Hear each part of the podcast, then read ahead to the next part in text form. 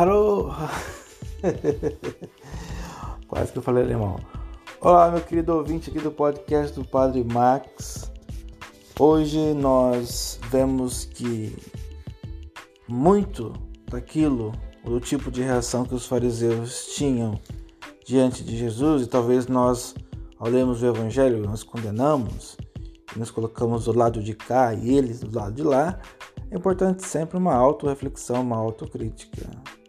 É, muitas vezes nós, no meio das nossas dificuldades, do nosso trabalho, do nosso dia a dia, nós nos esquecemos de quem é, está no centro, daquele que deveria estar no centro das nossas vidas.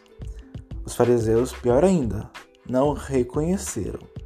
Nós, creio eu, você ouvinte, reconhece que Jesus é o centro, mas muitas vezes ele não fica no centro porque no centro estamos nós, está ali a dificuldade que nós estamos passando no momento, enfim, daquilo que nos rodeia, deveria ficar na periferia, nós colocamos no centro.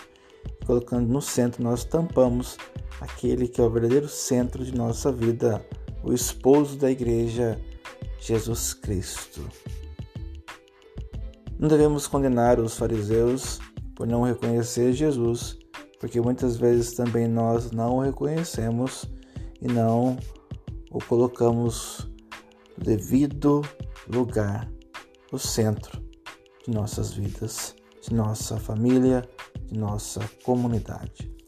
Louvado seja nosso Senhor Jesus Cristo, para sempre seja louvado.